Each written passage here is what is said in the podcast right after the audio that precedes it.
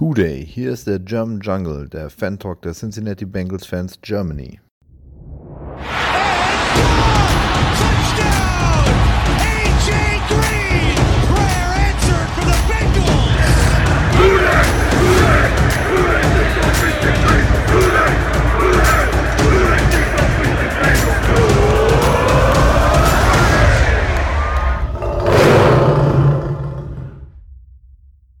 Okay, dann herzlich willkommen zur nächsten Folge des German Jungle Podcast. Ähm, ich bin wieder fit, ich bin der Erik und auch heute wieder euer Moderator und habe heute den Thomas an meiner Seite. Moin Thomas. Moin.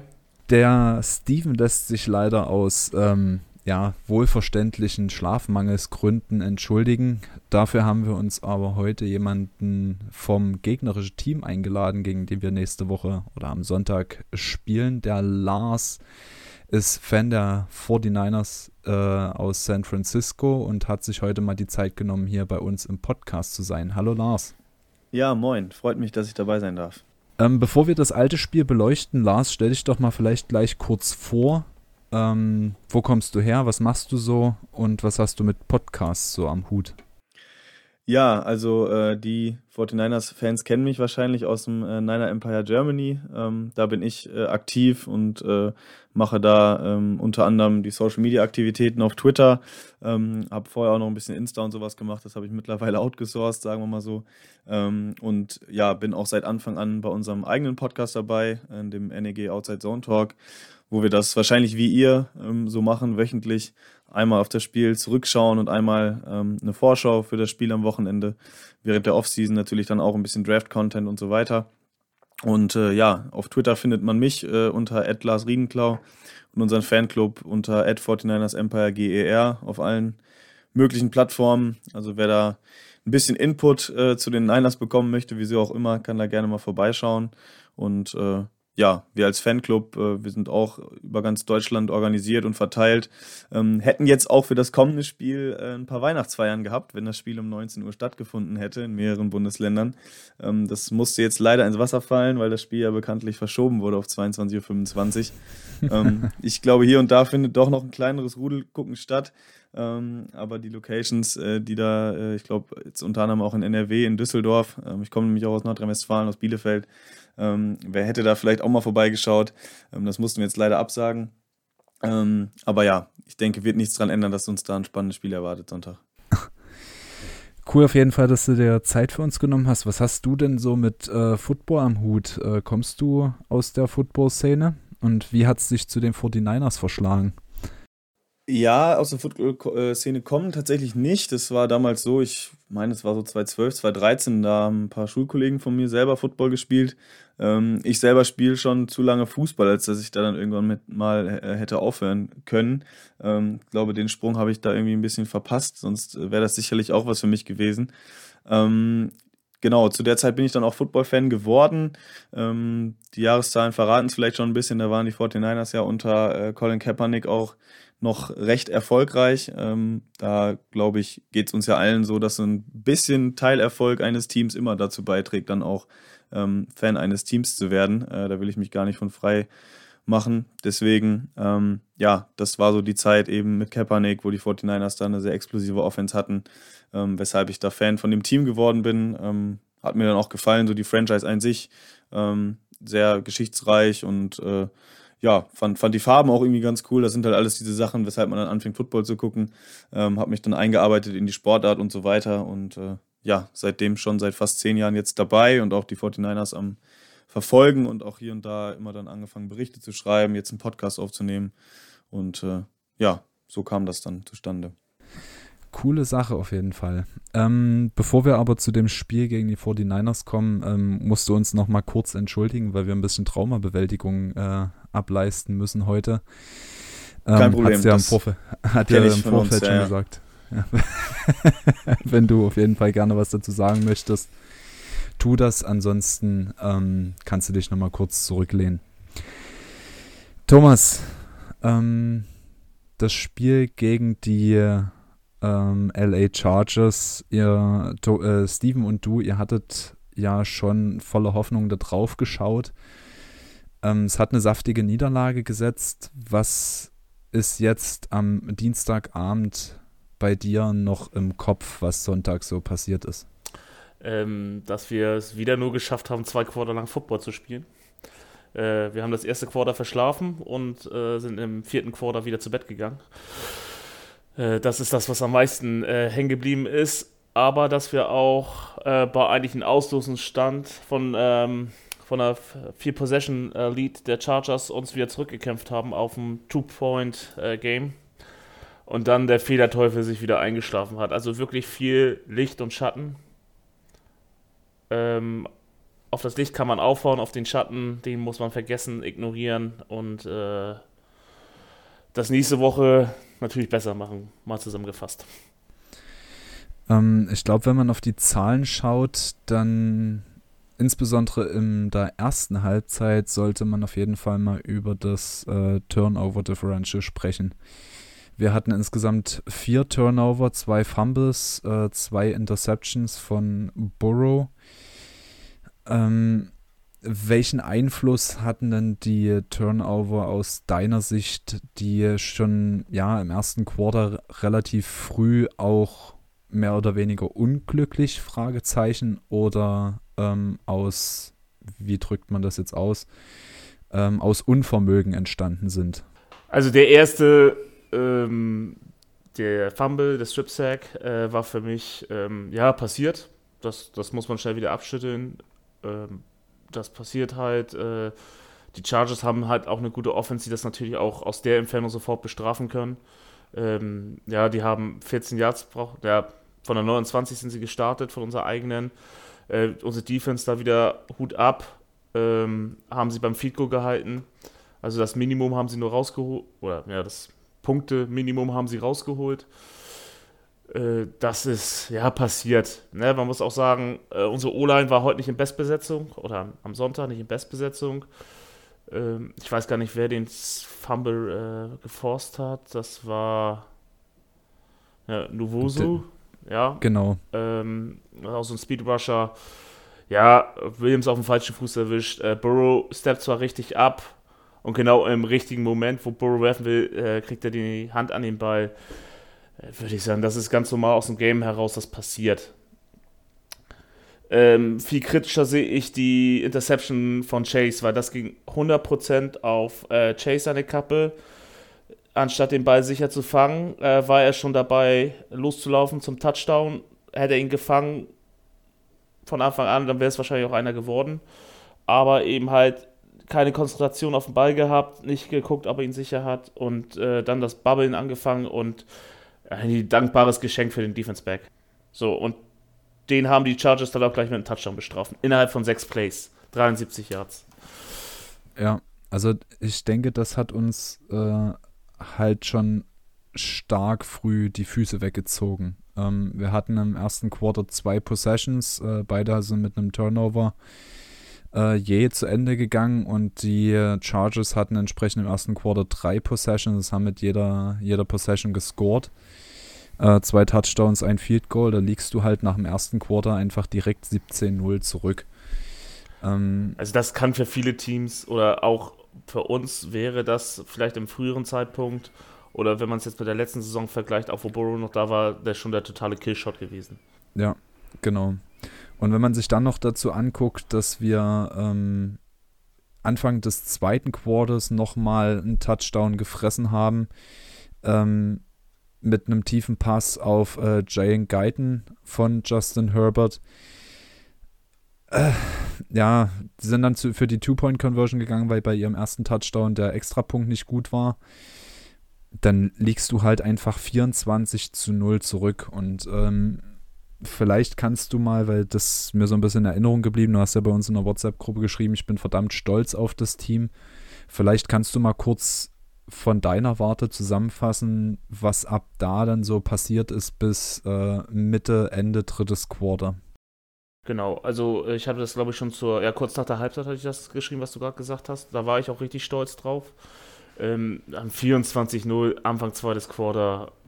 Also ähm, ich kenne nur ein Spiel, ähm, wo ich was ich live gesehen habe, wo es so ein Comeback gab und das war der Super Bowl mit Tom Brady gegen die Falcons, ähm, wo du halt eine ähnliche Differenz hattest.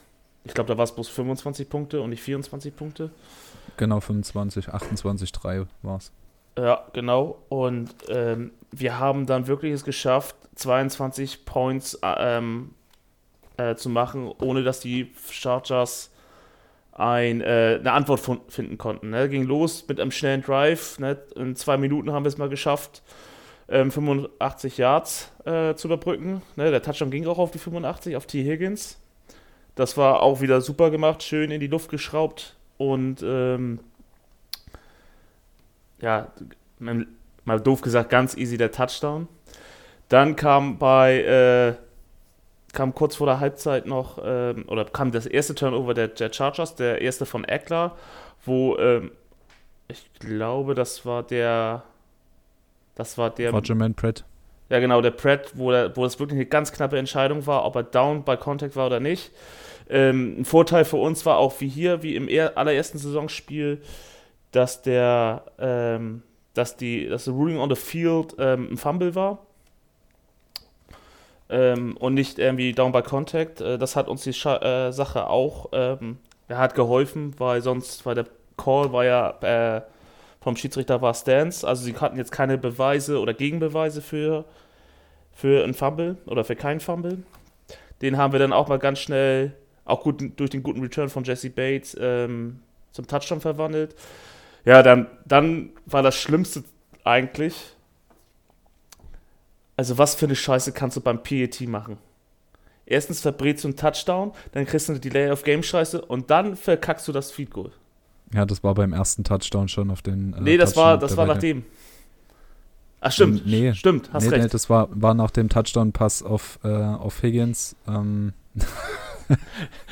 Hast du also recht? Beim, beim, Hast du recht? Beim, Ex, beim Extrapunkten Delay of Game, das ist schon hart behindert. Also, also äh, nichts, äh, sorry, äh, Political Correctness, ich, nichts gegen Behinderte, ähm, aber das war schon richtig stark beschränkt, was wir da auf dem Feld abgelassen haben. Genau. Auf jeden Fall ähm, äh, hat Boro dann einen Touchdown-Run hingelegt Das war super. Und irgendwo dabei hat er sich am Finger verletzt. So, das heißt, wir konnten den Ball mit einer guten Interception von äh, Awuzie, war das? Ja, von Awuzie, ähm, die er richtig schön gekämpft hat, ähm, wieder den Ball ähm, erobern. Ja, und äh, Burrow war einfach wohl noch voller Schmerzen und äh, konnte den Drive einfach nicht produktiv zu Ende spielen. Da hat er auch irgendwie so einen Shuffle Pass mit der linken Hand dann noch eingegeben. Und dann war mal erst so der erste Drive war, oder der letzte Drive der Halbzeit war eigentlich so mehr für Po, weil wir können ja eins, Ende des Squad, oder Ende jeder Halbzeit können wir ja eigentlich immer noch ganz gut scoren. Das haben wir dieses Jahr schon bewiesen. Mhm. So, dann starten wir. Äh, muss ich ja alles nach, äh, nachlesen. Ähm, dann starten wir mit einem Field Goal äh, Versuch, kommen mit, äh, mit 24-16 ran. Und dann kommt der nächste Fumble von Eckler. Oder was das Strip? Doch, das war der, ja, das war der Fumble von Eckler, der war diesmal forced bei ähm, Mike Hilton. Genau, da hat er ihn schön mit dem Kopf rausgeschossen. und dann haben wir ein ganz einfaches Ding gehabt mit äh, Joe Mixon und machen den Touchdown zum 24-22. Und danach ging irgendwie gar nichts mehr. genau, das, das Coole nach dem Touchdown war ja sogar noch, dass wir ähm, die Two-Point-Conversion gemacht haben. Ähm, nachdem LA noch eine Strafe wegen ähm, zu vielen Spielern defensiv auf dem Feld bekommen hat. Ja, die ist ja ähm, leider misslungen. Ja, ja, ähm, ja. War gut verteidigt. Ja, ich glaube. Aber du, ja, du musstest sie auch spielen. Ja, sicher. Also da, da musstest du auf jeden Fall dafür spielen. Und dann hatte, hatte man das so das Gefühl, dass man, dass kein Team mehr so richtig ähm, im dritten Quarter das Momentum für sich nutzen konnte. Also äh, die Defense der, der Chargers hat schon gut aufgespielt, ähm, insbesondere mit Derwin James, der dann auch im Pass Rush auf einmal eine relativ gute Rolle gespielt hat. Ähm, und ich glaube, der Neckbreaker war dann der Fumble von Joe Mixon im vierten Quarter. Ähm, ausgerechnet ein Ex-Bangle hat den geforst mit Christian Covington. Ähm, Thomas, was sagst du zu dem Fumble? War das Mixen seine Schuld, weil der ja dieses Jahr schon mal genau so ein Fumble hatte? Also diese, die beiden Fumbles, die er dieses Jahr hatte, konntest du da quasi direkt übereinander legen, wie die passiert sind. Ja, ja, ja. Also grundsätzlich geht er auf Mixen. Er macht zum falschen Moment den, ähm, den Ballwechsel innerhalb der Hand oder innerhalb der Hände. Ähm, und Covington schafft es gerade mal so mit den Fingerspitzen den Ball zu berühren. Und das war genau in diesen, in diesen ähm, Wechselprozess. Ähm, es gibt andere Techniken, wo man es sicher machen kann. Mixon hat schon das Open Field gesehen. Ähm, und ja, das war. Das war, ist natürlich Mixon sein, sein Kram. Aber ich glaube, danach war auf jeden Fall das Spiel ähm, das Spiel war danach durch. Also nach dem, nach dem Fumble war dann unsere Defense auch irgendwann müde. Ähm, unsere Offense hat es nicht mehr so richtig geschafft, in den Rhythmus zu kommen. Wir hatten dann im vierten Quarter nochmal einen guten Drive, nachdem ähm, ja, der Fumble wurde natürlich zum Touchdown zurückgetragen. Und Herbert hatte dann nochmal einen guten Drive, den er mit einem, ähm, nee, nicht Herbert, sondern die Chargers haben den dann nochmal mit einem Ein-Yard-Run in die Endzone mit Austin Eckler beendet und dann war der Deckel drauf. Ähm, ich denke, das soll es auch so zum, zum Spiel gewesen sein, weil danach hat man gemerkt, dass einfach äh, die Luft raus war. Also für dieses Spiel kann man sagen, das Ergebnis ist, also die Chargers haben verdient gewonnen, weil sie haben weniger Fehler gemacht als die Bengals. Das ist so wie unser Sieg gegen äh, Oakland. Das Ergebnis ist einfach zu hoch für das Spiel an sich. Ja, würde ich, würde ich genauso auch unterschreiben. Ähm, bevor wir jetzt nochmal so zum Fazit kommen, ähm, wie fandest du die Entscheidung des Head Coaches von LA, Joey Bosa aus dem Spiel rauszunehmen, weil ähm, er die Gefahr gesehen hat, dass Bosa eine Concussion erlitten hat? Also er wurde ja, Bosa wurde ja nicht outgeruled ähm, durch den Medical Staff, sondern es war ja eine Head Coach Decision. Wie findest du den Move von dem Head Coach? Sehr gut. Also, er ist einer deiner wichtigsten Spieler der Defense und, ähm, und so sollte es eigentlich auch sein, dass dir die Gesundheit der Spieler wichtiger ist als, als das Spiel. Ich persönlich hätte, da es ja auch unklar war, hätte die gleiche Entscheidung eigentlich auch erwartet mit äh, Joe Burrow durch seinen Finger. Da können wir ja nachher nochmal drauf zurückkommen. Ähm, oder gleich. Aber richtige Entscheidung. Du musst dann wichtigsten oder du musst dann den Spieler schützen als Coach. Dafür bist du in der Verantwortung. Und dass sie doch ein Spiel nicht beenden, was jetzt noch offen ist, ähm, oh ja, offen ist oder wo, wo die eigene Offense und die eigene Defense trotzdem gut ist, ähm, gut den Ball bewegen kann, beziehungsweise auch die Ballbewegung verhindern und geh das Risiko ein, aber dafür hast du am nächsten, äh, in dem nächsten Spiel dein, dein Top-Defense-Liner wieder dabei, anstatt dass er ein Spiel mindestens aussetzen muss durch die Concussion. Du hast mir jetzt eigentlich quasi die Überleitung schon ähm, genommen. Ich setze aber trotzdem an, du sagtest ja gerade, die Entscheidung hättest du dir für Joe Burrow auch gewünscht. Ähm, auch bei dem Spielspann, wo es zu der Zeit dann quasi von unserem Momentum wieder bergauf ging? Ja, und zwar auch, um ihn zu schützen. Ähm, wir wissen ja immer noch nicht, also ja, man, es gibt eine Verrenkung im Firma, das ist ja der aktuelle Stand. So ein genaues Urteil haben wir noch, noch nicht. Ähm, du weißt aber im Spiel nie, ist es jetzt ein Kapselriss, ist das äh, eine Prellung, ist das wirklich ein Bruch ähm, oder wirklich nur ein ausgerenkter Finger und, und das an der Wurfhand des Quarterbacks. Und ähm, selbst wenn es jetzt nur eine leichte Verletzung wäre, im Footballspiel kann dir so viel passieren dass es dann aus, einer, aus einem Armbruch äh, oder aus so einer kleinen Verletzung auch was Schlimmeres wird, vielleicht auch ein Kapselriss. Ähm, und er ist mehrere Spiele raus, besonders jetzt in der entscheidenden Phase. Wir haben ja immer noch Playoff-Chancen. Und äh, wenn man die wahrnehmen will, so muss man seinen besten Spieler schützen oder seinen wichtigsten Spieler schützen. Besonders wenn man ja. denkt, wie, wie viel verletzte Spieler wir vor, vor dem Spiel hatten und wir durch dieses Spiel auch noch dazu zusätzlich bekommen haben. Ähm, wenn ich dir jetzt die Pistole auf die Brust setzen würde und äh, dich zu einer Entscheidung drängen würde, das zu, äh, ja, zu bewerten, ob das ja fehlende Durchsetzungskraft von ähm, Zack Taylor ist oder die zu starke Charakterstärke von Burrow? Was denkst du, was dazu geführt hat, dass Burrow das Spiel trotzdem beendet hat? Ähm, ja, mehrere. Also erstmal kenne ich nicht die genauen Umstände, wie was in der, in der Kabine kommuniziert wurde. Hätte mein Medical Staff gesagt, nehme ihn raus, hätte ich ihn rausgenommen. Er hätte gesagt, das ist nichts, das ist nur eine Stauchung und der Spieler sagt, er kann spielen. Ähm, hätte ich wahrscheinlich erstmal angefangen, aber hätte Burrow nicht solche Leistungen gebracht, hätte ich ihn auch relativ schnell runtergenommen. So, äh, meine Befürchtung war, dass er ja, ich glaube, ein Pass auf, auf Chase oder Boyd war das. Da war ein Ball ganz lange in der Luft und hat so geflackert. Das war kurz nach der Halbzeit. Und für mich war das eigentlich darauf zurückzuführen, dass er ihm halt diese Schmerzen in der Wurfhand hat. Weil er mit dem Kleinfinger, mit dem Kleinfinger gibt man ja den, den Spin äh, des Balls und ähm, dass der eben halt diesen Spin einfach nicht mehr richtig setzen kann durch die Schmerzen, die er in der Hand hat. Mhm. Okay. Ähm, aber wenn wir jetzt gerade bei Verletzungen sind, es hat sich äh, in dem Spiel noch jemand sehr Wichtiges aus unserer Defense verletzt mit ähm, Logan Wilson.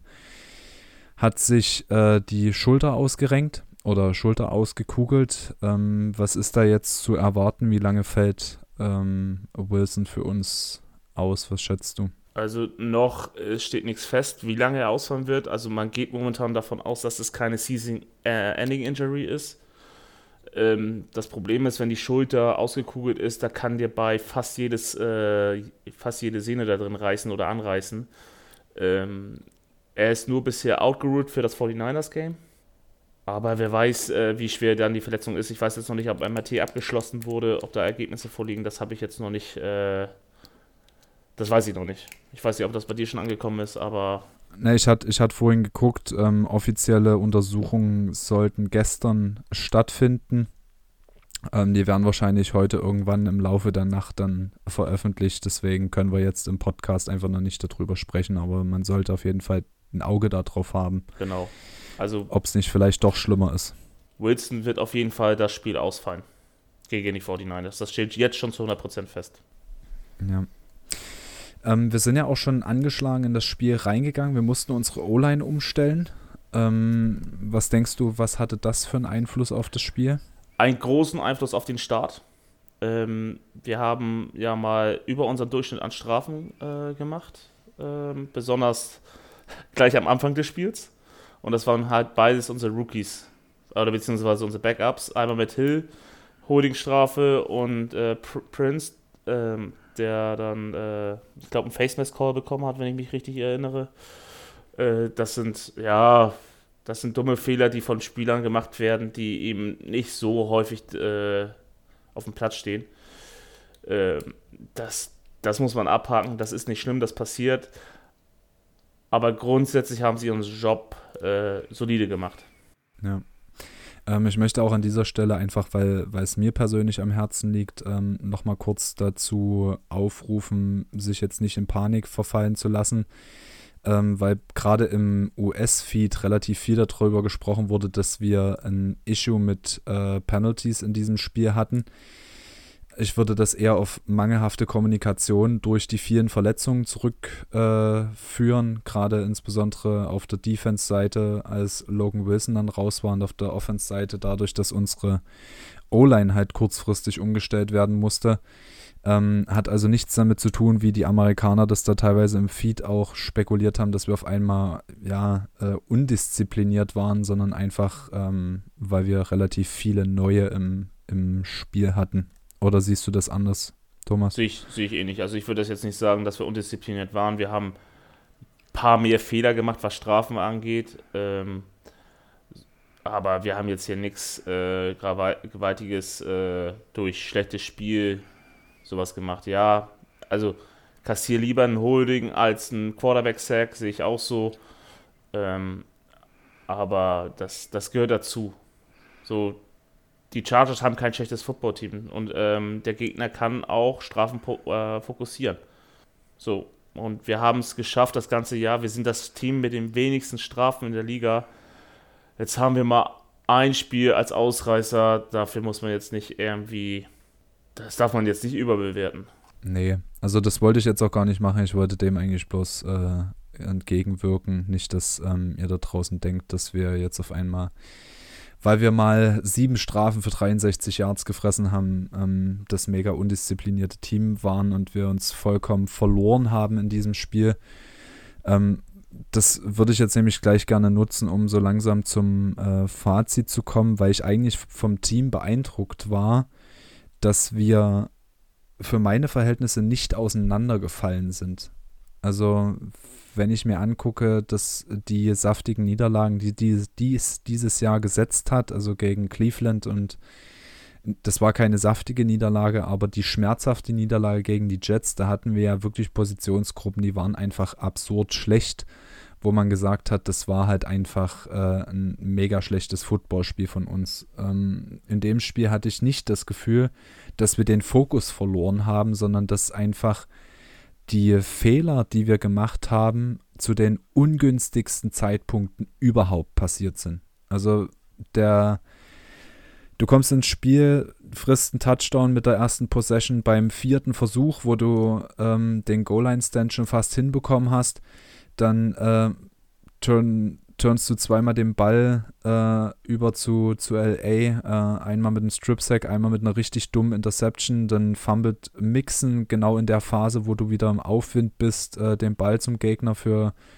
ja, für den gegnerischen Touchdown dann. Also ich war eigentlich vom Team insgesamt beeindruckt, A, die Moral zu zeigen und bei dieser aussichtslosen Situation wieder ranzukommen und auf der anderen Seite ähm, trotzdem fokussiert zu bleiben und sich auf den Gegner zu konzentrieren. Wie, wie würdest du das Spiel von deiner Seite äh, resümieren, Thomas? Ja, also erstmal kann man doch mal sagen, man hat bei beiden Teams gesehen, wie wichtig Momentum ist. So, es gab die Phase, da lief bei den Bengals, also die erste Phase, wo bei den Bengals nichts lief, dann funktionierte fast alles bei den Chargers. Dann haben sich die Bengals zurückgekämpft, äh, ähm, das Momentum auf ihre Seite gebracht und auf einmal lief bei den Chargers so gut wie gar nichts. Und das gleiche dann wieder zurück. Also man hat gesehen, wie ist das äh, Momentum oder wie wichtig das Momentum ist. Dann fand ich aber, also wir haben kein schlechtes Spiel gemacht, wir haben auch ein gutes Spiel gemacht, ähm, bis auf diese Fehler. Besonders was mir imponiert hat, ist, dass die Backups eingesprungen sind. Ähm, Vernon Hargreaves hat sein erstes Spiel gemacht für uns, ähm, hat, war auch mitbeteiligt an den, an den zweiten Fumble Force gegen Eckler. Ähm, Pratt ist, hat den nächsten Step gemacht, um hat auch äh, ähm, um Logan Wilson zu ersetzen. So und auch Butchie, äh, der dritte ja, Drittgarden Linebacker, der dieses Jahr aus dem Practice Squad hochgezogen wurde, hat ein solides Spiel gemacht. Unsere D-Line war teilweise richtig on fire.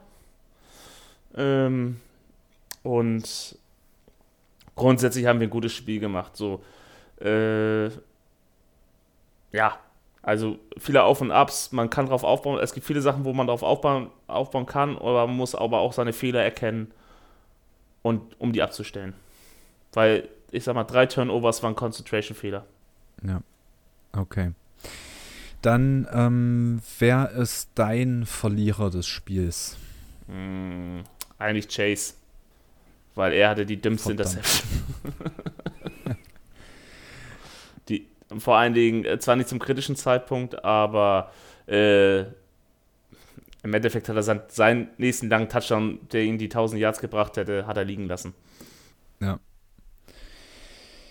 Okay, ähm, ich würde als äh, Verlierer Joe Mixon nennen. Ähm, war sehr unproduktiv, was natürlich auch an der starken äh, Defensive-Leistung der Chargers lag, aber der Fumble war ein Neckbreaker und für mich auch eine Unkonzentriertheit, was ihm so mit seiner Klasse nicht passieren darf. 19 Rushes für 54 Yards, klar, er war einmal in der Endzone, aber ähm, das war für mich zu wenig.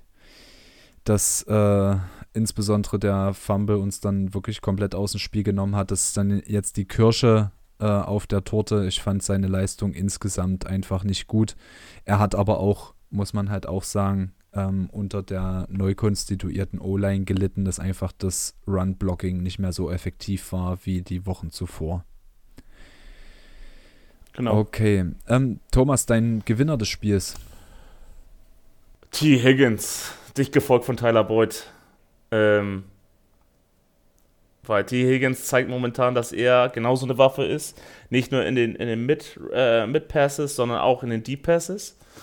Ähm, wieder neun, neun Catches für 138 Yards, äh, ähm, ein Touchdown dabei. Ähm, also man sieht einfach, wir können auf unserem Receiver-Squad sehen. Boyd gehört für mich auch dazu, hat wieder wichtige Catches gehabt. Ähm, 5 äh, für, 8, äh, für 85 Yards. Und natürlich muss man hier auch wieder am Ende, ähm, äh, wie heißt Trey Hendrickson ähm, lobend erwähnen. Wieder ein Sack gehabt, Tackle for Loss dabei. Äh, ich glaube jetzt der neunte Sack in Folge, im neunten Spiel in Folge. Ähm, ich glaube, so eine gute Offseason-Verpflichtung ähm, hatten wir noch nie.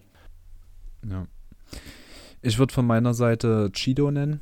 Ja. Ähm, der sah beim ersten Touchdown gegen Mike Williams echt nicht gut aus, lag aber einfach an seiner Körpergröße und dem absurd perfekt platzierten Ball.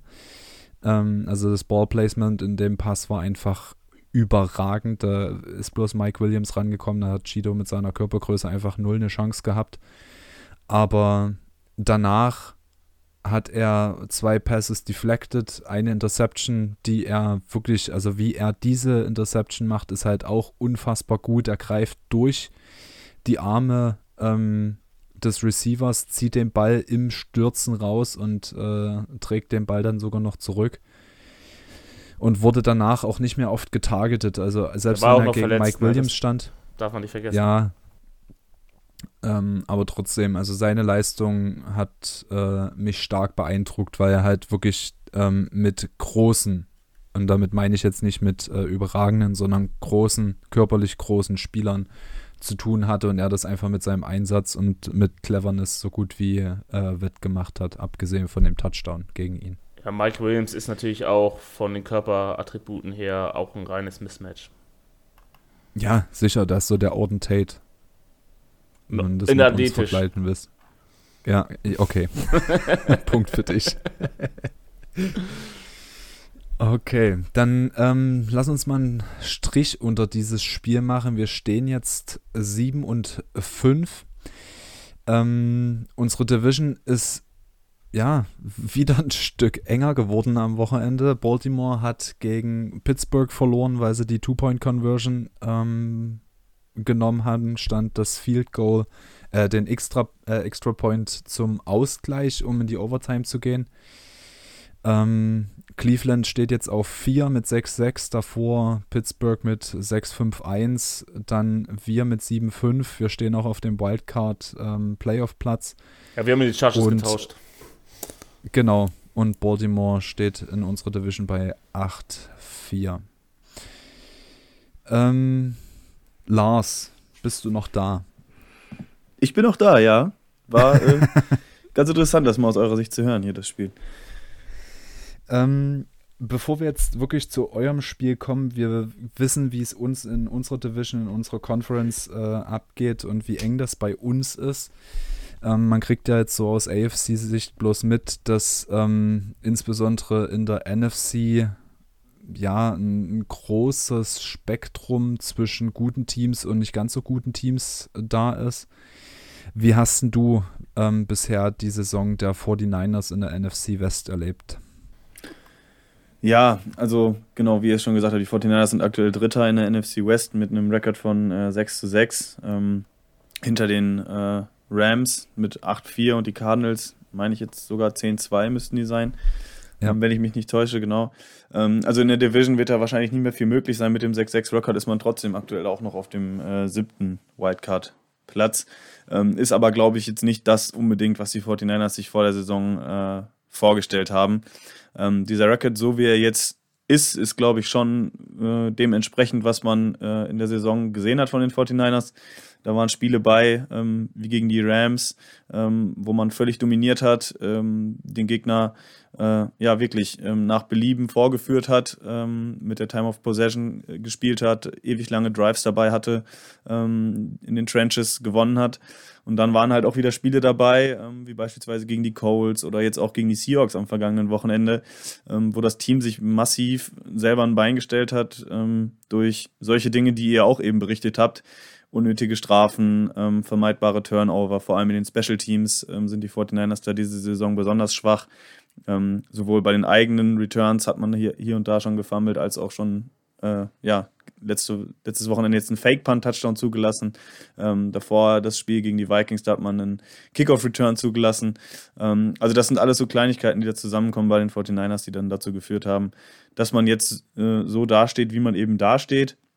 Ähm, ich glaube, äh, die Saison an sich kann man so nicht wirklich positiv bewerten, ähm, wenn man sich anguckt, gegen wen die 49ers verloren haben. Ähm, das soll nicht despektierlich klingen, aber beispielsweise die Seahawks ähm, haben zwei Siege äh, alleine gegen die 49ers geholt und haben insgesamt nur vier Siege. Ähm, für ein Team wie die Niners, das sich selber vor der Saison so schon als Contender gesehen hat und auch äh, das so ausgerufen hat, ähm, ist das einfach ja nicht zu entschuldigen. Und ähm, ich erwarte und erhoffe mir da jetzt auch eine Reaktion im Spiel gegen die Bengals. Ähm, aber äh, eine, richtige, eine richtige Vorschau kann man da jetzt irgendwie nicht geben, weil das einfach diese Saison einfach, ja, ähnlich wie bei den Bengals, wenn ich mir da so den, den Schedule angucke, nur vielleicht, dass es da noch ein bisschen beständiger ist, nach oben hin, ähm, kann man da wirklich nicht wirklich predikten, was am nächsten Wochenende passiert. Ähm, für uns war es so, dass die Saison nach dem Spiel äh, wo man dann 2-4 stand, ich glaube, es war gegen die Colts, ähm, wirklich schon fast abgehakt hatte. Ähm, dann kam das Spiel gegen die Rams, wo man dann wieder so ein bisschen in die Spur zurückgefunden hat. Jetzt dachte man, nachdem man drei Siege in Folge hatte, ähm, dass es jetzt wieder wirklich bergauf geht. Ja, bei den Seahawks, die ja wirklich jetzt gerade nicht unbedingt einen Lauf haben, dachte man, kann man auch endlich mal den Fluch besiegen. Ähm, 15 der letzten 17 Spiele haben die 49ers nämlich jetzt verloren gegen die Seahawks. Ähm, aber das hat wohl wieder nicht funktioniert offensichtlich. Ähm, jetzt ist man bei 6-6 und äh, ja, jetzt wird es wahrscheinlich auch noch schwierig, ähm, überhaupt in die Playoffs zu kommen. Da mal eine Frage zwischendurch. Ähm, wie sehr fehlt eurer Defense Robert Sala? Schwierig zu sagen. Ähm, ich würde schon sagen, dass, dass eine gewisse Baseline jetzt den 49ers dadurch genommen wurde, dass Sala weg ist. Ähm, man muss aber auch dazu sagen, dass das Personal, mit dem ähm, der neue Defensive Coordinator Demico Ryans arbeiten muss, äh, auch einfach nicht mehr so gut ist, ähm, wie das, was Robert Sala zur Verfügung hatte. Ähm, vor allem in dem, im Defensive Backfield, da werden wir ja sicherlich gleich nochmal drüber sprechen, über die Matchups. Ähm, da hatten die 49ers auch einiges an Verletzungspech. Ähm, Jason Verrett hatte sich ja in der ersten Woche äh, schon verletzt. Mal wieder. Kreuzbandriss. genau ist, ist dann so eine Sache, das wird halt auch viel diskutiert bei uns, das würde jetzt ausarten, dass, dass man da eben im Rostermanagement auf solche Spieler eben dann auch baut. Ähm, das, das kann man natürlich dann weitergehend hinterfragen. Ähm, Emmanuel Mosley hat sich jetzt im Spiel ähm, verletzt gegen die Seahawks, der Cornerback 2, der eigentlich immer recht solide gespielt hat. Ähm, der wird auch mehrere Wochen ausfallen. Deswegen läuft man da jetzt mit Spielern rum wie Josh Norman, äh, der außer Fumbles, Forcen und äh, Pässe der Friedensstrafen zu verursachen, eigentlich nicht so viel macht im Spiel. Ähm, und der andere ist Dante Johnson, äh, der eigentlich so ein Dauergast bei uns ist zwischen Practice Squad und, und Team, also der eigentlich Cornerback 4 oder 5 ist. Ähm, das sind schon ziemlich starke Mismatches, würde ich mal behaupten. Und äh, ja, da hinzu kommt, dass der Pass Rush auch, äh, abgesehen von Nick Bosa, ähm, nicht so stark ist wie noch die letzten äh, zwei, drei Jahre, weshalb es da ähm, der neue Defensive Coordinator doch auch ein bisschen schwer hat, würde ich sagen. Ähm, aber nichtsdestotrotz, äh, ja, fehlt mir so ein bisschen diese Kreativität, die Robert Zahler da noch mit reingebracht hat, verschiedene Blitz Blitzpakete oder so, die er immer mal äh, gebracht hat. Ähm, ich finde, der neue Defensive Coordinator der 49ers ist ein bisschen zu soft, so ein bisschen zu konservativ, was seinen Play-Stil angeht, aber ich hoffe, dass das noch kommen kann. Aber die Frage äh, auf jeden Fall berechtigt, weil ähm, die Defense der Niners schon ja nicht so performt, wie man es sich vor der Saison erhofft hat. Ja, und Nick Bosa, ist er denn nach seinem Kreuzbandriss wieder schon, sagen wir mal, in Form oder merkt man ihm das noch an? Weil ich höre gar also, nichts von also, Nick. Äh, ja, der hat jetzt äh, Sacks äh, in der Saison. Ich glaube, es ist äh, auch dann irgendwie Top, Top 5 oder so in der NFL, ähm, was das angeht. Ähm, also dafür, dass sein Knie da quasi komplett äh, kaputt war, ähm, ist das, glaube ich, schon äh, sehr dominant, was er da spielt. Ähm, man muss aber auch dazu sagen, dass er eben momentan so die einzige Force ist, die die 49ers in der D-Line haben. Er ist dann so jedes drittes, vierte Play mit dann mal auch im, im Backfield, macht dann auch meistens den Sack. Ähm, das ist aber nicht dieser Dauerdruck, den die 49ers D-Line in der 2 2019er-Saison, als sie bis in den Super Bowl gekommen sind, ähm, ausgemacht hat, dass der Quarterback eben permanent unter Druck stand, die Pocket da dauernd collapsed ist. Ähm, das, das ist dieses Jahr nicht der Fall. Äh, aber wenn da jemand durchkommt und dann auch mit einer gewissen Dominanz, dann ist es ganz klar Nick Bosa und der ist da auch wirklich ähm, also ich glaube, viel, viel besser kann man von einem, von einem äh, Kreuzbandriss gar nicht zurückkommen, wie er da performt. Wird dann auch wahrscheinlich dafür sorgen, dass er da einen, einen, massiven Vertrag unterschreiben wird in den nächsten ein, zwei Jahren. Ja, weil er nämlich von den Medien extrem gering gehalten wird dieses Jahr. Und deswegen, also mir war nicht mal bekannt, dass er 12 Sex hat. Für mich ist es so, hm, spielt er eigentlich dieses Jahr? Ist er, ist er da oder ist er, weil von den Medien her, sonst war der Hype ja in den ersten Jahren relativ groß, in dem ersten Jahr besonders. Und jetzt ist so da der mediale Hype ja schon ein bisschen, oder ich finde sogar extrem zurückgegangen. So, dass wahrscheinlich nur noch die NFC West und besonders die 49ers-Fans ihn auf dem Zettel haben. Ja, also er spielt auf jeden Fall wieder eine, ja, ob es zu einer All-Pro-Saison reicht, weiß ich nicht, aber es ist schon, schon bemerkenswert auf jeden Fall doch. Jetzt sind wir schon in der Gegenwart angelangt. Ich hatte eigentlich noch zwei Fragen zur Vergangenheit, äh, die wahrscheinlich einfach einige da draußen interessieren würde, weil wir halt mit euch äh, ja einfach nicht so viel zu tun haben. Äh, wir spielen alle vier Jahre gegeneinander, ähm, deswegen hat man dann so den Einblick. Ähm, die erste Frage, äh, mit welcher Erwartung seid ihr denn in die Saison reingegangen? Ich meine, das ist jetzt das, äh, Lüg lass mich lügen, dritte Jahr von Kyle Shanahan. Ähm, also der Brokers der 49ers sollte ja dann schon langsam nach oben gehen, dass äh, ihr euch dann auch in der NFC West als ja, dauerhafter Supercontender wieder etabliert. Ja, man glaubt kaum, es ist sogar das fünfte Jahr jetzt schon unter ähm, Shanahan. Ach du Scheiße. Also, genau, und also okay. äh, ja, nee, nee, also es ist schon, aber die Reaktion, äh, die zeigt genau das auch, was wir erwartet haben. Also die 49ers waren ja mit 2019 in der Saison, ähm, wo wir, glaube ich, auch gegeneinander gespielt haben, wenn ich mich nicht täusche. Das war, ja, ich, ja, nee, nee, nee, nee, nee, nee, nee.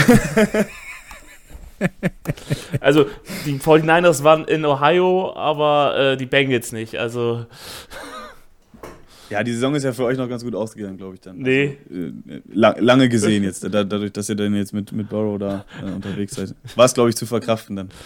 Mm. Hatten wir auch schon alles. Es war, ja. Muss, man muss es immer das Positive draus ziehen. Ne? Ähm, aber nein, äh, genau, es ist die fünfte Saison von Kyle Shanahan und genau das ist halt auch irgendwo der Knackpunkt. Ähm, man war jetzt dann in seinem dritten Jahr äh, im Super Bowl. Letztes Jahr hatte man unglaublich viel Verletzungspech, ähm, weshalb die Saison da auch seitens der Medien so ein bisschen rausgenommen wurde in, in der Bewertung. Nichtsdestotrotz äh, hat er bis auf die Super Bowl-Saison äh, drei Losing Seasons vorzuweisen. Und ähm, ja, dementsprechend stand das Team und auch die Franchise und auch Kyle Shanahan so ein bisschen unter Druck vor der Saison. Und äh, der Rekord jetzt mit 6-6 ähm, ist, glaube ich, wirklich nicht das, was man sich ähm, erhofft hat. Also die Hoffnung war, glaube ich, schon, dass man zumindest äh, ja, um den Titel der NFC West ähm, mitspielen kann. Ähm, wenn ich jetzt auf den Schedule zurückschaue, ähm, da waren einige Spiele dabei, eben unter anderem die beiden Seahawks-Spiele ähm, oder auch ein wirklich grauenhaftes Spiel gegen, äh, gegen die Indianapolis Colts die man definitiv hätte gewinnen müssen und auch mit dem eigenen Anspruch, äh, mit dem man in die Saison äh, gegangen ist, ähm, der definitiv mit, mit, einem Sieg hätte rausgehen müssen.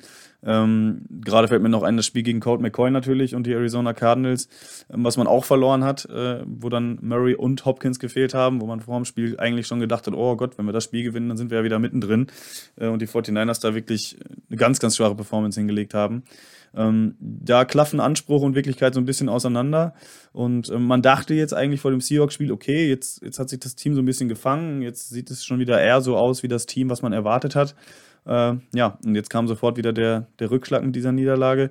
Ähm, deswegen kann man diese Frage gar nicht so richtig beantworten, wie, wie die 49ers jetzt so wirklich dastehen, ähm, weil dieses Team irgendwie ja, nichts Halbes und nichts Ganzes ist. Ähm, ich hatte das unter der Woche jetzt oder Anfang der Woche, es ist ja erst Dienstag gesagt schon. Also man ist eben zu gut, um richtig schlecht zu sein, aber man ist irgendwie auch zu schlecht, um richtig gut zu sein. Und ähm, ja, man kann, glaube ich, von Glück reden, dass in der NFL jetzt eben diese sieben Playoff-Teams äh, gibt, wodurch man da zumindest äh, irgendwie noch in die Playoffs rutschen könnte. Okay. Ähm, und vielleicht einfach nochmal einen Schritt weiter zurück im Draft 2020. Äh, seid ihr als drittschlechtestes Team aus der Saison gegangen, also Ende 2020, Anfang 2020 als drittschlechteste Team aus der Saison rausgegangen. Im Draft mit Pick Nummer 3. Das war ein Trade, Quarterback Eric. Trey. Das ha? war ein Trade, Erik. Ja, nicht das ja, ja. Also Ach, stimmt. Nein, nein, ja, ja, sorry, sorry, sorry, sorry. Jetzt habe ich es verhauen. Okay.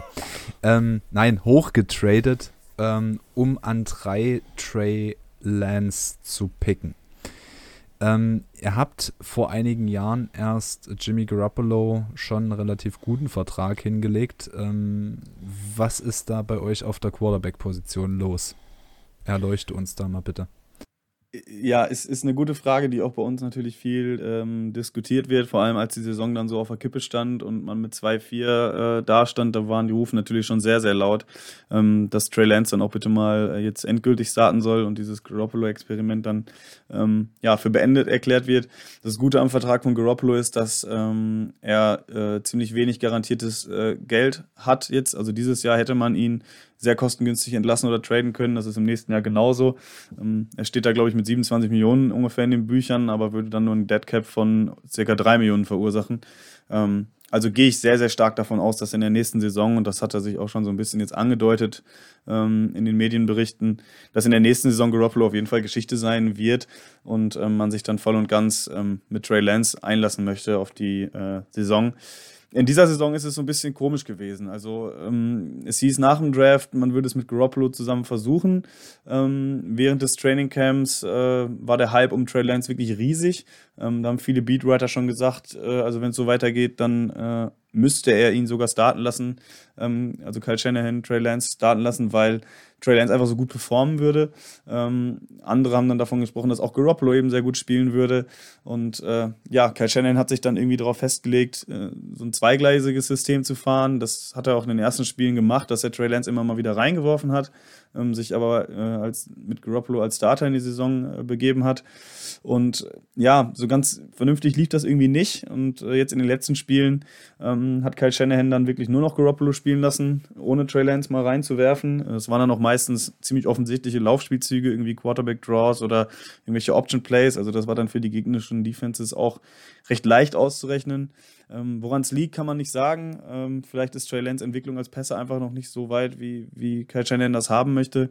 Ähm, er hat auch einmal jetzt ja gestartet gegen die Cardinals, äh, hat da aber 16 Runs insgesamt bekommen, also wurde da pr primär irgendwie so als zweiter Running Back eingesetzt. Äh, da hat Kyle Shanahan ihm auch nicht allzu viel zugetraut.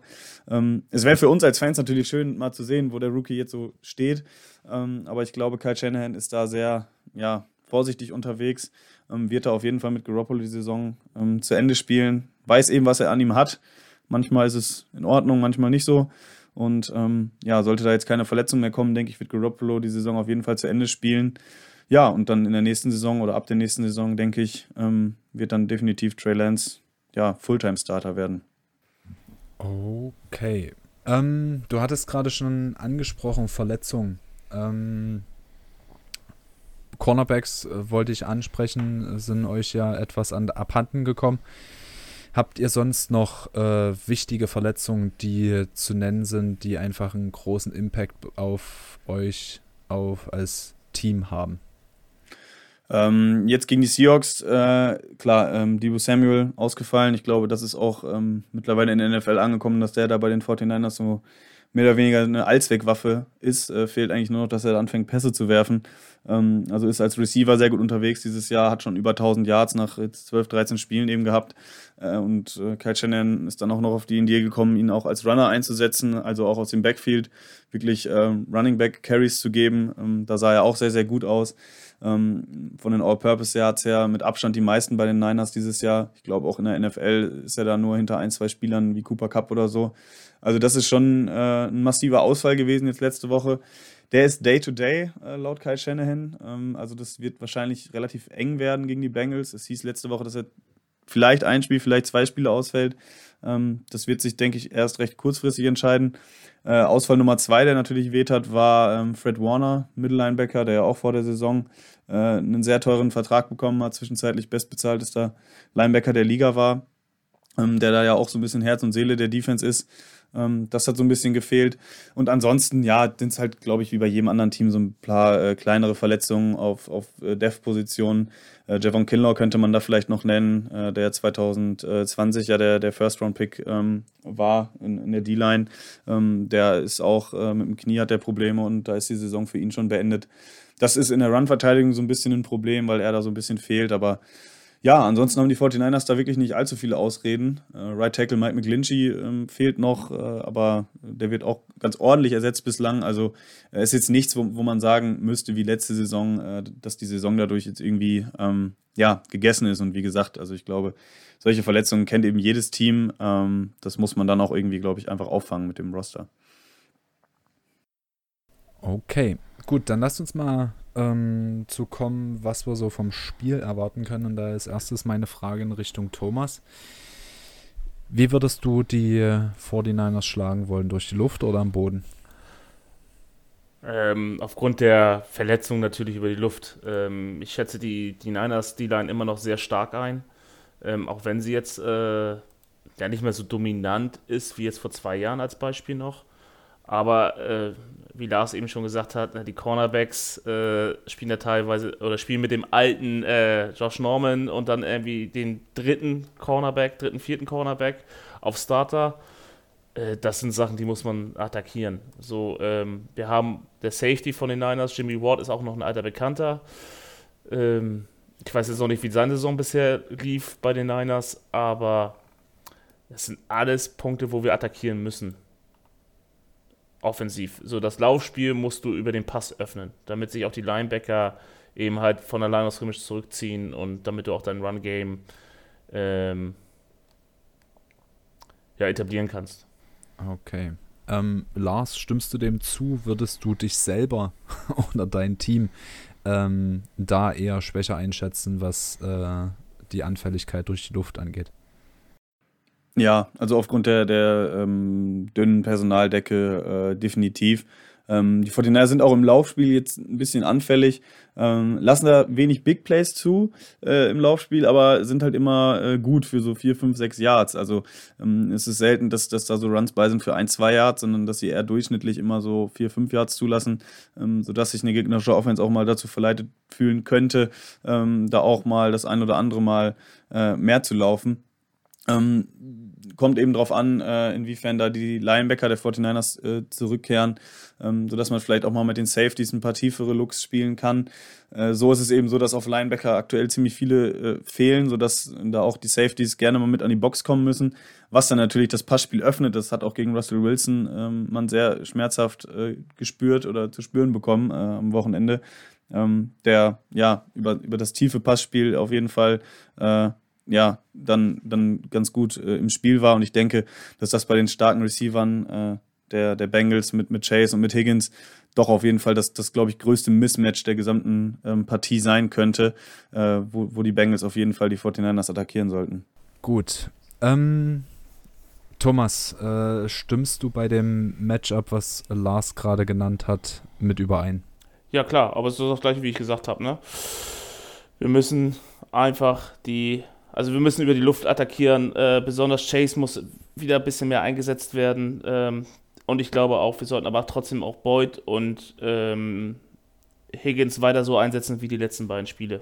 Grundvoraussetzung ist natürlich, dass äh, der Pinky, also der kleine Finger von ähm, Burrow, nichts Schlimmeres abbekommen hat und er am Sonntag seiner vollen Wurfmächte ähm, erhaben ist.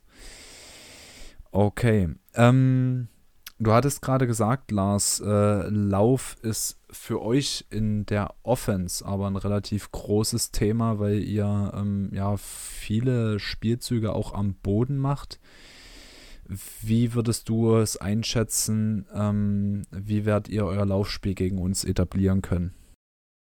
Ja, ist eine gute Frage. Also ähm, bei den 49ers ist es auf jeden Fall so, dass Kyle Shanahan da obwohl er ein recht junger Coach ist, ähm, was das Coaching angeht, ähm, doch eher von der alten Schule ist und da auch doch äh, versucht mit dem Lauf immer ähm, ja, dem Gegner, sage ich mal, den eigenen Spielstil aufzudrücken. Ähm, die 49ers sind da sehr davon abhängig, auch diese Saison ähm, eben die Zeit zu kontrollieren, ja, dass die Defense äh, sich ein bisschen ausruht, dass die vielleicht ein bisschen längeres Feld hat äh, und nicht so viel kurzes Feld nur verteidigen muss ähm, dass, dass man eben äh, ja, mit, mit wenig Plays dann äh, der Defense äh, so ein bisschen die Schwächen von denen kaschieren kann, indem man mit der Offense eben den Ball ähm, lange bewegt. Ich weiß nicht, äh, ob ihr es mitbekommen habt. Ich glaube, gegen die Jaguars war es, da hatten die Niners den längsten Opening Drive seit, glaube ich, 1997 oder so, den sie dann witzigerweise auch nur mit dem Seahawks, äh, mit, dem, mit dem Field Goal ähm, beendet haben, aus 21 Yards oder was es dann waren.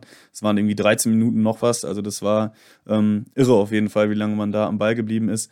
Und ähm, ja, das ist, glaube ich, so, so, je, so, gut wie jedes Spiel die Herangehensweise von Kai Shanahan. Und ähm, man sieht aber eben auch, dass wenn das nicht funktioniert, und das war jetzt gegen die Seahawks beispielsweise der Fall, ähm, dann, ja, dann wird dieser ganze Gameplan von Kai Shanahan so ein bisschen umgeworfen.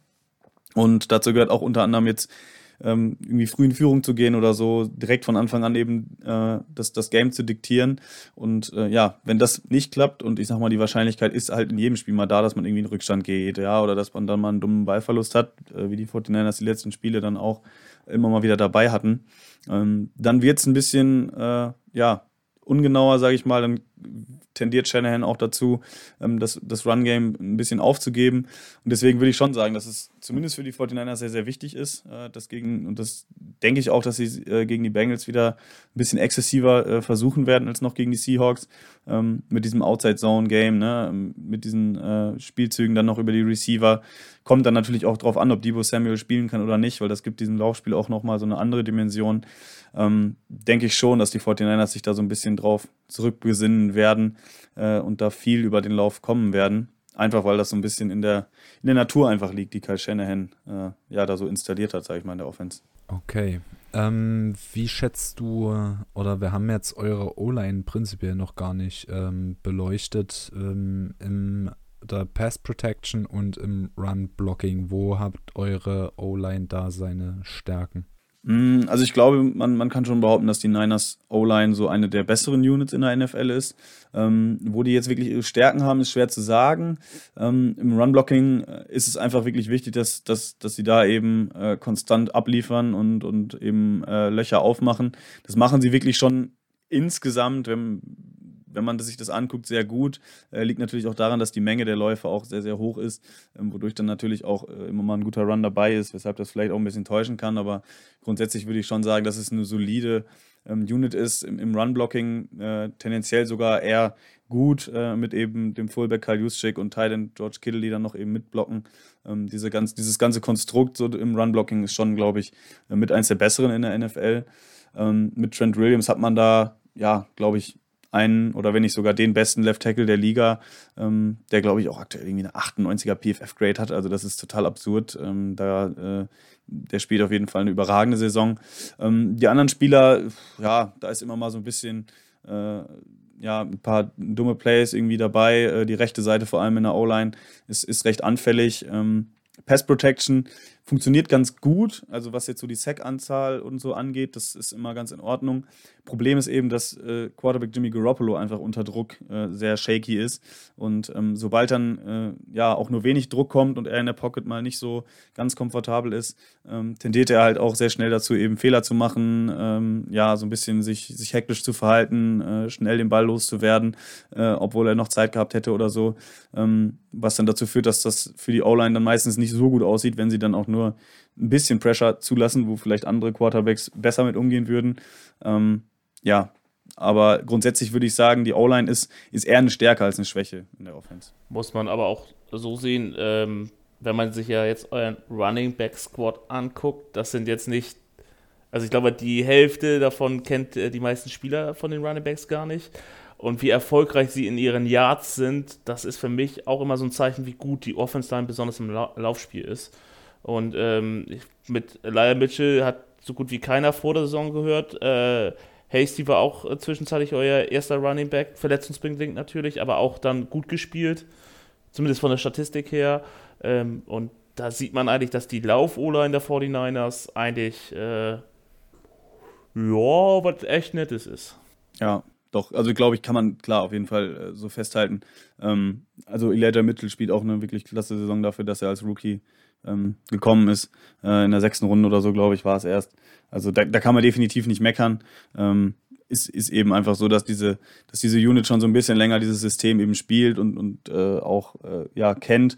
Und ähm, deswegen das auch so eine gewisse Baseline ist, die man da schon irgendwie erwartet, ohne da jetzt irgendwie überheblich klingen zu wollen oder so. Ähm, aber ja, die, die machen schon wirklich ordentlich. Ähm, Pass Protection ist natürlich immer das, was noch in der NFL in meinen Augen ein bisschen wichtiger ist. Ähm, deswegen, ja, kann man das, glaube ich, gut so analysieren. Okay, Thomas, also diesen arroganten 49ers laden man hier nochmal an. so, immer Lass lieber als die arroganten Steelers. ja, okay. Nichts, nichts ist schlimmer als das. Ähm, okay, gut. Also ich denke, da haben wir einiges besprochen. Lasst uns mal zu den Ergebnistipps kommen. Thomas, äh, du überlegst dir jetzt bitte schon mal was, bevor du nachher wieder eine halbe Stunde überlegst. Ich heiße nicht Wir Steven. haben einen Gast.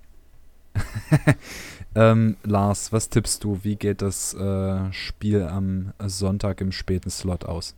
Puh, also ich habe mir da schon ein bisschen Gedanken natürlich drüber gemacht im Vorfeld der Aufnahme. Ähm, ich, ich erwarte also erstmal ganz kurz dazu wirklich ein interessantes äh, Spiel, weil ähm, ich, ich wirklich nicht so gut einschätzen kann, ähm, was da jetzt, also für, für Teams wirklich aufeinandertreffen.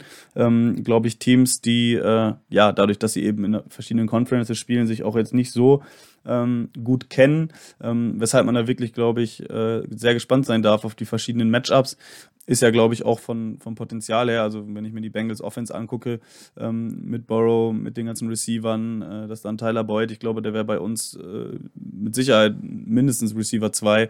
Ähm, dann noch mit, mit, dem, mit den Titans, zumindest Uso Moore äh, macht es ja eigentlich äh, ganz gut ähm, dieses Jahr. Ähm, das, das ist schon ein ja, starkes Mismatch, hatten wir jetzt ja auch schon rausgearbeitet äh, für die 49ers Defense, die ja auch noch angeschlagen ist. Andererseits die 49ers Offense, wenn die ins Rollen kommt, ähm, hat es dieses Jahr auch äh, ordentlich gemacht, auf jeden Fall.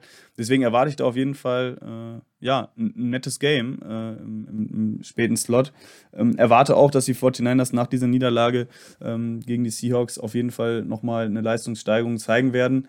Ähm, denke aber eben auch, dass sie auf einen viel, viel besseren Gegner treffen werden, als die Seahawks es jetzt den letzten, äh, am letzten Sonntag waren.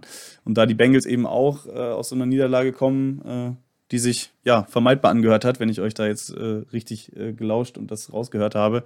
Ähm, ja, haben da beide Teams auf jeden Fall was zu proven. Ähm, der Heimvorteil sicherlich bei den Bengals. Ähm, deswegen erwarte ich ein Spiel auf, auf recht hohem Niveau ähm, mit, mit zwei guten Teams, ähm, wo ich mir durchaus vorstellen kann, dass es ein Score am Ende entscheidet und würde vom Bauchgefühl sogar eher sagen, dass das mit relativ vielen Punkten die Bengals am Ende mit ja, 30, 27 oder so gewinnen werden, aber ohne dass wir 49ers-Fans da uns irgendwie verstecken müssen. Ähm, ich glaube, das wird ein wirklich gutes Spiel. Ähm, bevor ich jetzt zu Thomas komme, äh, wie nimmst du uns denn prinzipiell als Franchise wahr? Ist immer mal ganz interessant, äh, auch wenn es jetzt gerade thematisch gar nicht reinpasst, aber mich interessiert es jetzt einfach. Ähm, wie nimmst du uns denn als Team wahr? Also als Team und als Franchise, einfach ohne dass du jetzt den großen täglichen Bezug zu uns hast? Ja, also äh, euch, euch kenne ich ja schon. Äh, wir hatten ja auch schon mal, glaube ich, vor, vor zwei äh, Jahren aufgenommen. Ähm, ein paar von uns ja, hatten auch sich. Definitiv. Ja, ja. Ja, ja, gut. Also ich finde, das gehört bei mir, also zumindest bei mir in meiner Einschätzung so ein bisschen äh, dazu, ne? Die deutsche Fanbase oder so, da gibt es ja ein, zwei äh, Franchises oder sogar mehrere, zu denen man da irgendwie gar keinen ähm, Bezug hat. Ähm, deswegen, wenn man an Bengals denkt, dann denkt man auch, ja, die haben ja auch eine deutsche Fanbase, die machen sich ähnlich jede Woche äh, so viel Gedanken zu der eigenen Franchise wie man selber. Und ähm, deswegen, man, man guckt dann ja auch immer äh, in der NFL, ähm, wie das so läuft. Das war jetzt über mehrere Jahre mit Andy Dalton und so, ähm, war das halt ja eher unspektakulär, würde ich sagen. Ähm, aber nach diesem Pick von Burrow jetzt und auch die Entwicklung, die die Bengals jetzt vor allem in dieser Saison äh, hingelegt haben, ähm, ist es auf jeden Fall eins der Teams, wo, wo man auch gerne mal äh, vorbeischaut, denke ich. Also wenn es in der Red Zone äh, läuft oder so. Ähm, auf jeden Fall sehr, sehr äh, attraktiv dann auch. Wie, die Spielweise gefällt mir sehr gut. Und äh, ja, wenn man sich jetzt den Schedule anguckt, natürlich äh, sieht man, dass es da auch noch irgendwie, dass dieses Team auch irgendwie noch so ein bisschen am Anfang der Entwicklung steht. Ne? Wenn man sieht, gegen wen man gewonnen hat und äh, in welcher Deutlichkeit man auch äh, gewonnen hat. Ähm, andererseits erinnere ich mich an äh, Niederlagen. Ich glaube, ganz am Anfang war es gegen Chicago oder so und dann auch noch gegen, gegen die Jets. Ähm, das sind natürlich so, so, so, Spiele, da denkt man sich dann, oh Gott, wie kann das passieren? Ähm, auch so als neutraler Beobachter denkt man ja, gut, wie können die denn äh, eigentlich ähm, gegen äh, Baltimore. weiß ich nicht, gegen Baltimore gewinnen zum Beispiel so deutlich und dann irgendwie eine Woche später auf einmal gegen die Jets verlieren. Ähm, Nee, aber allgemein, glaube ich, äh, ist, es, ist es schon so, dass, äh, wenn man so, so objektiv von außen draus, drauf guckt, dass man da die Entwicklung der Franchise auf jeden Fall sehr, sehr positiv bewertet. Und äh, ich es auch ganz schön finde, dass da mal ein Team äh, in der AFC, was jetzt über mehrere oder längere Jahre nicht ganz oben dabei war, äh, da vielleicht auch mal wieder oben anklopft und den äh, ja, etablierten da mal, mal oder die mal ein bisschen aufmischt. Okay, cool. Ähm, Thomas, dein Tipp. Oh, ja, schwierig. Aber aus dem Grund, ähm, wir spielen wieder in Schwarz und wir haben noch in den neuen Jerseys in Schwarz noch nie gewonnen. Dein Ernst jetzt? Also ich, ich glaube einfach, ähm, ja, die, die Niners haben auch was aufzuholen und werden dementsprechend auch relativ aggressiv spielen. Ähm, ich glaube trotzdem, dass wir in der Offense den Ball besser bewegen können und unsere Defense noch ein Tick besser ist auf, auf ein Gesamtbild verteilt und wir auch eine starke Laufdefense haben, ähm, gehe ich auch von Sieg aus und ich würde jetzt mal sagen, so ein 21, äh, 28 halte ich für realistisch. Okay. Ähm, ich sehe es im Grunde genommen wie du. Äh, wir haben was wieder gut zu machen nach dem Spiel gegen die Chargers, äh, nachdem wir die Fans zu Hause ähm, enttäuscht haben. Das wird auf jeden Fall nicht nochmal passieren. Ähm, mir ist scheißegal, in welchen Trikots wir spielen, deswegen äh, nenne ich das jetzt einfach mal nicht, aber vom Prinzip her glaube ich, dass es äh, deutlicher wird, weil wir, ähm, ja, also es wird auf jeden Fall ein interessantes Spiel, aber ich denke, an einem bestimmten Punkt werden wir versuchen, äh, wie gegen Baltimore oder auch wie gegen ähm, die Raiders das Spiel an uns zu reißen und ich hoffe, dass es äh, gelingen wird und deswegen sage ich jetzt einfach mal ein 27 zu 14 für uns. Mhm. Ja, man wird sehen. Ja, wo wir, wo wir bei Aberglaube sind, also da gibt es bei uns auch so einen äh, schönen, also wenn wir bei rangezeigt werden sollten, ich hatte ja eben gesehen, dass das Spiel auch zur Auswahl steht zumindest. Aber gegen ähm, Tom Brady, da haben wir keine Chance. Ja, das wäre gut für die Niners, das wäre gut für uns, weil ich glaube, wenn, als wir gezeigt wurden, jetzt abgesehen von den Playoffs dann, äh, Regular Season Spiele, kann ich mich an ganz wenige erinnern, wo die Niners mal gewonnen haben. Also, äh, das ist so bei uns so unser, unser, das ist so, ja, ja, das ist so unser rotes Tuch, die, die Ran-NFL-Übertragung. Hat sich jetzt auch wieder bewiesen, letzten Sonntag gegen die Seahawks, wieder verloren. Okay, äh, wir haben also den passenden Steven-Ersatz direkt gefunden. Okay. Ähm, war eine kurzweilige Folge, denke ich. Wir sind schon fast bei einer Stunde zehn. Ähm, deswegen, mir bleibt jetzt nichts anderes übrig, als Danke zu sagen. Danke, Lars, für deine Zeit, für deine Expertise. Ja, sehr gerne. Ich hoffe, dass es ein verletzungsfreies und ein ja, schönes, spannendes Spiel wird für den geneigten Zuschauer, egal auf welcher Seite der sitzen mag und welches Trikot er trägt. Ähm, und dass man sich dann ja, in naher Zukunft vielleicht mal wieder sieht im allerletzten Saisonspiel. Da würde ich nicht Nein sagen. ja. Gut, ähm, wenn ihr da draußen noch Fragen, Wünsche, Anregungen habt, lasst die uns gerne per Kommentar, per Tweet, äh, per Tinder-Message und so weiter bei Thomas seinem Privataccount zukommen. ähm, ich glaube, Steven braucht wenn den Tinder, das ist das Tinder-Profil. ja, wissen wir, wie, wie das mit dem Wischen geht auf dem Display. Also, ist, dafür ist er zu alt, sagst du. Äh, ja, da gab es nur Tastentelefone. Immer bloß äh, 5 und 8 gedrückt. Ob, ob, ob, Tinder auf seinem Nokia 3310 funktioniert? okay, hör auf jetzt. Ähm, nein, ansonsten wünsche ich euch jetzt einen schönen Tag, Abend, Nacht, wann auch immer ihr uns hört und dann bis zum nächsten Mal. Tschö. Fuck the Steelers. Es stimmt, das Good Fight, Good Night fehlt jetzt vollkommen. Ja. jetzt habe ich es noch gesagt. Ja. Und fuck the Steelers. Ciao.